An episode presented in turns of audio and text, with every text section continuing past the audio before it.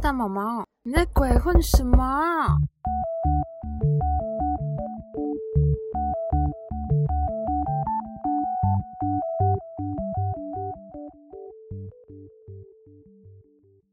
안녕하세요大毛毛影达，大家好，我是大毛毛。今天的主题呢，就是两个字：结婚。开始今天的新闻。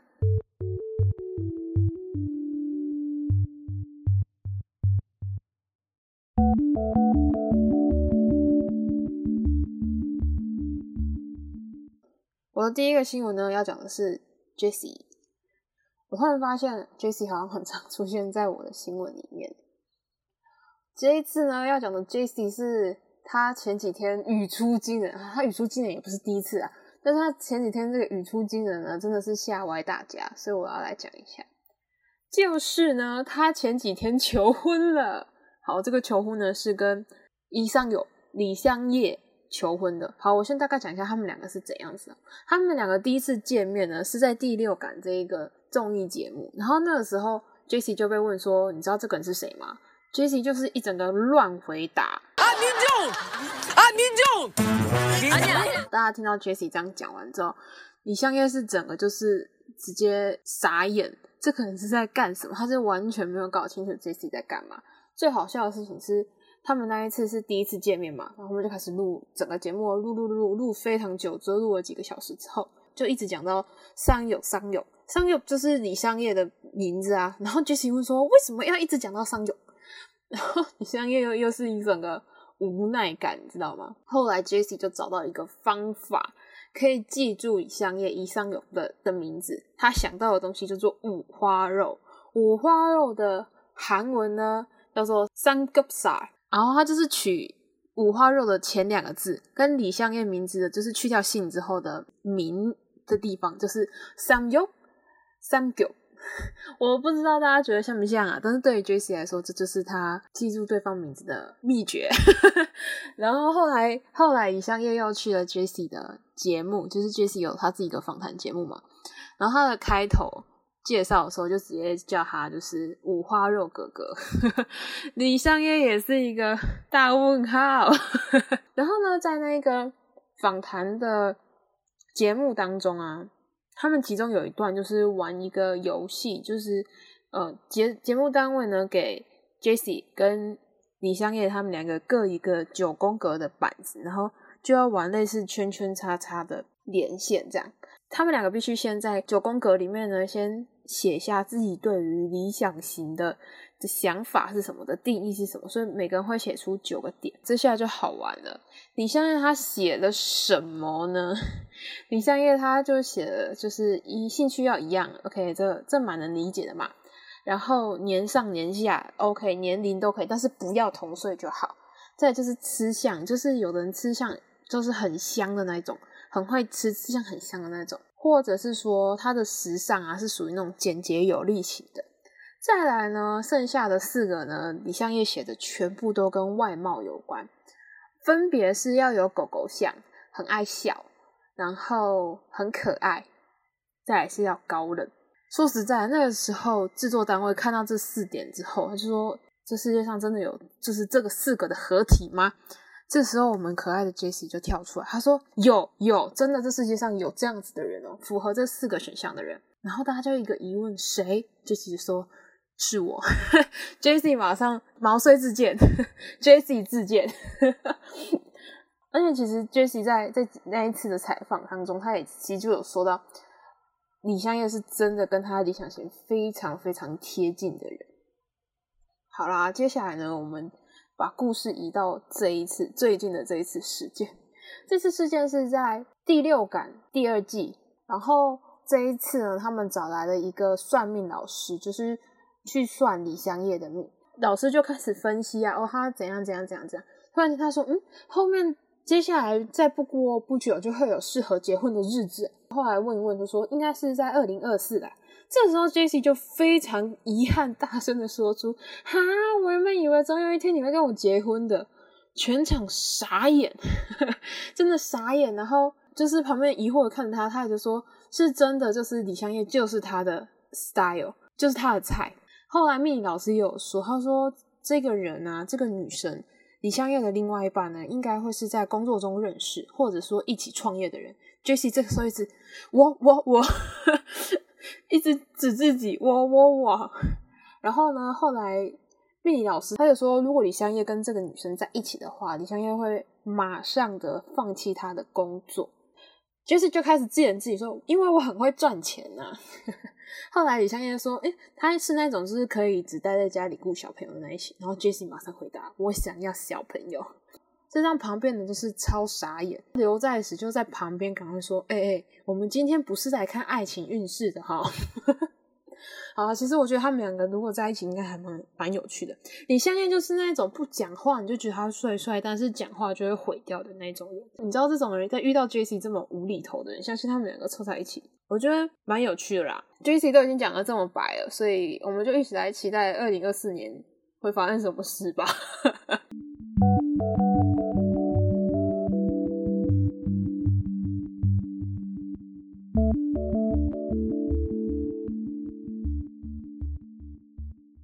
前几天呢，我在论坛上有看到一篇文，还蛮好笑的，是关于 S F 那辉勇的结婚条件。就是有粉丝就问辉勇说，如果他考上公务员考试的话，辉勇会跟他结婚吗？然后辉勇说，你至少要考到二级公务员。二级公务员其实蛮难的。然后呢，后来粉丝又问，那是有没有需要顺便去当一下总统？然后辉勇就说，嗯。他也想当当看第一先生的感觉，他这这个反应真的也是让论坛上大家 笑死。那比起刚刚讲过的那几位呢，我接下来要讲的人是最接近结婚的一对，他们是郑敬浩跟秀英。他们两个不是那种高调放闪的人啊，但是有时候就会去对方的贴文下面留个言，放个闪。但就是可以感受出他们两个就是像一般情侣一样那种感觉。最近呢，秀英发了一篇文，然后呢，他就写了一段文字，他就说：“有没有谁跟自己一样，就是滤镜挑来挑去，最后还是用原相机模式的人？请这样的人举手。”然后郑敬豪就去下面留言，他就说：“哎，我知道一款很不错用的滤镜哦，需要介绍给你吗？” 大家应该知道这款滤镜是什么吧？他是在指他的那个。机智生活专用滤镜啊！结果秀英还没回郑敬浩这个留言，我们少时的余力先来占先，少时的余力就很干脆的回了一个 no。郑敬浩那个滤镜真的是人人嫌哎，我只能说秀英已经闲到不能再闲，然后现在连秀英的队友余力也跑出来，好吧？其实我看着那个滤镜我没有很讨厌的，说实在就是。把它放在机智生活系列来使用这个滤镜，我觉得还行啊，我可以接受。可能是粉丝，所以所以什么都可以接受。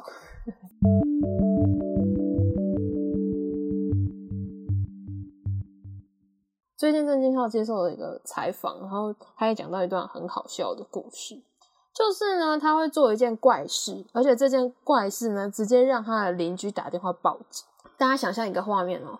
在很热很热的夏天，然后有一个男人穿着羽绒背心，然后戴着毛毛，推着一个宠物娃娃车。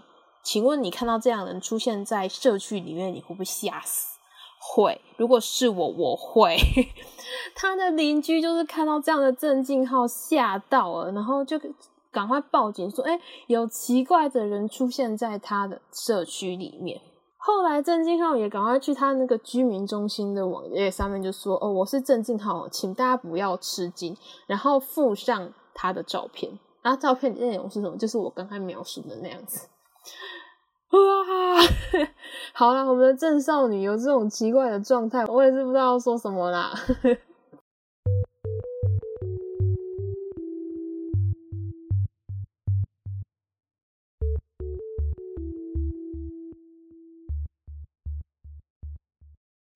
呢，是我们的美谈宣传时间。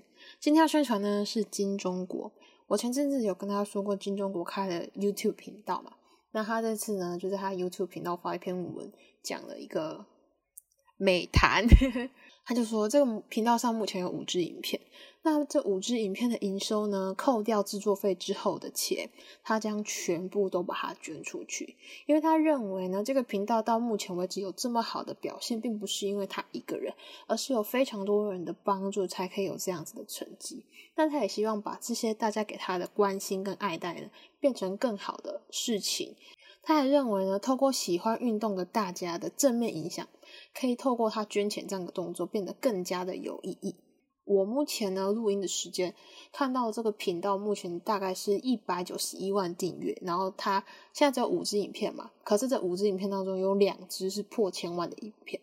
然后我帮他加总一下，五支影片目前的观看人次大概是三千九百七十九万，超级多诶有些可以估算流量的网站啊，就帮他算了一下。金钟国如果这样捐出啊，我不知道制作费多少，但是至少它的营收会是大概是一万韩元，也就是两百五十万台币。好啦，金钟国这个美谈宣传完毕。